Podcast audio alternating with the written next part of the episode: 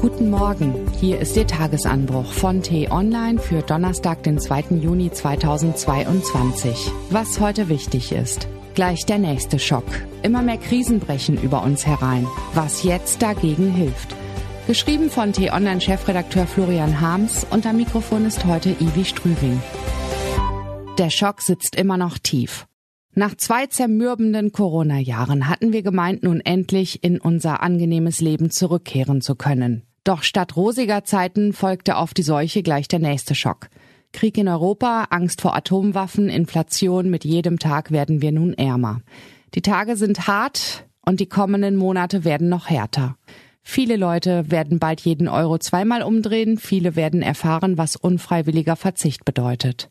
In dieser Lage hätte man gern die Aussicht auf Besserung, auf ein Licht am Horizont. Die schlechte Nachricht ist, dieses Licht gibt es derzeit nicht. Im Gegenteil. Forscher des renommierten SIPRI-Instituts haben eine brisante Studie vorgelegt, in der sie vor einem Zeitalter der Risiken warnen. Die politischen Entscheidungsträger rund um den Globus seien darauf nicht vorbereitet.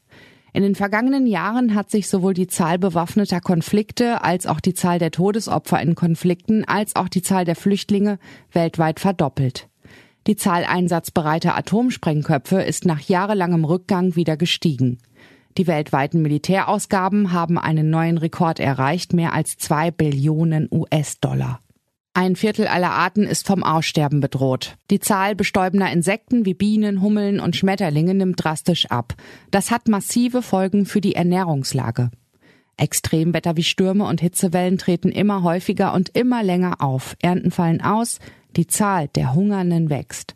Es kommt häufiger zu Pandemien. Corona könnte nur ein Vorbote gewesen sein. Und all die Gefahren brechen gleichzeitig über die Menschheit herein. Die Mischung ist giftig, tiefgreifend und schädlich. Und Institutionen mit der Macht, Lösungen zu finden, wachen viel zu langsam auf, waren Schwedens frühere EU-Kommissarin Margot Wallström. Schon droht im Nahen Osten die nächste Eskalation. Der Iran hat offenbar still und heimlich so viel Uran angereichert, dass er binnen Wochen eine Atombombe bauen kann. Massenvernichtungswaffen in den Händen von Despoten, Kriege, Krankheiten, Nahrungsmangel, Dürren, Überschwemmungen, Verteilungskämpfe, Flüchtlinge, Cyberangriffe. Wir müssen uns darauf einstellen, in einer Welt permanenter Krisen zu leben.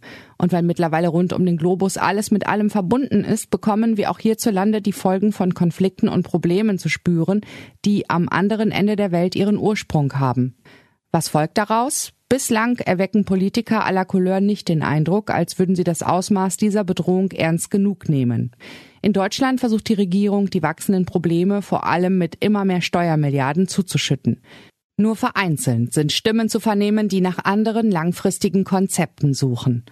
Wir müssen die Resilienz der Bevölkerung und unserer Infrastruktur gegen Krisen und Katastrophen insgesamt stärken, sagt Niedersachsens Innenminister Boris Pistorius im Interview mit Miriam Holstein aus dem T-Online-Team.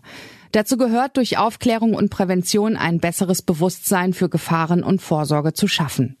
Klar ist, erschöpft sich politisches Handeln in permanenter Krisenbewältigung, ist das Verfolgen langfristiger Konzepte kaum noch möglich.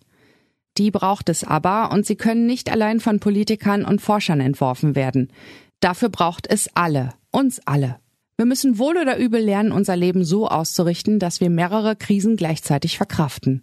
Dass wir Risiken nicht mehr verdrängen, sondern gemeinschaftlich bewältigen. Leichter gesagt als getan, aber mit einer konstruktiven Haltung ist es möglich. Dafür braucht es erstens Pragmatismus, zweitens die vielbeschworene Resilienz, drittens eine Fähigkeit mit komplizierten Namen Ambiguitätstoleranz, die Bereitschaft, Unklarheiten und Mehrdeutigkeiten zu ertragen, ohne auszuweichen oder sie abzulehnen. Viertens Einsicht. Mit acht Milliarden Zweibeinern können wir auf unserem Planeten nicht so weiterleben, dass jeder sich so viel nimmt, wie er kriegen kann. Jeder Einzelne sollte darüber nachdenken, ob er all die Geräte, Dinge, Fahrten, Annehmlichkeiten wirklich zwingend braucht. Die fünfte und vielleicht wichtigste Eigenschaft ist Optimismus. Die rosigen Zeiten der Unbeschwertheit mögen vorbei sein, aber deshalb ist nicht aller Tage Abend. Die Geschichte der Menschheit ist trotz Kriegen, Leid und Zerstörung eine grandiose Erfolgsstory. Wir sind in der Lage, selbst unüberwindbar erscheinende Probleme zu lösen. Aber es reicht eben nicht mehr, es nur zu wollen. Wir müssen es auch tun. Nicht nur die da oben in der Politik, sondern wir alle. Dann erscheint zwischen all den Wolken doch noch das Licht. Das ist die gute Nachricht. was heute wichtig ist. Mit der Militärparade Trooping the Color im Herzen Londons feiern die Briten heute nachträglich den Geburtstag ihrer Königin. Heute Mittag bestimmt der Bundestag über die Nachfolge des scheidenden Verfassungsrichters Andreas Paulus. Der neue Mann für Karlsruhe heißt Heinrich Amadeus Wolf. Der ukrainische Parlamentspräsident Ruslan Stefanschuk trifft sich heute zunächst im Beisein von Bundestagspräsidentin Bärbel Baas zu einem Gespräch mit dem Ausschuss für die Angelegenheiten der Europäischen Union sowie dem Auswärtigen Ausschuss, bevor er morgen von Bundespräsident Frank-Walter Steinmeier empfangen wird. Das war der T-Online-Tagesanbruch, produziert vom Podcast Radio Detektor FM. Immer um kurz nach sechs am Morgen zum Start in den Tag, auch am Wochenende. Abonnieren Sie den Tagesanbruch doch, dann verpassen Sie keine Folge. Vielen Dank fürs Zuhören und Tschüss. Ich wünsche Ihnen einen frohen Tag. Ihr Florian Harms.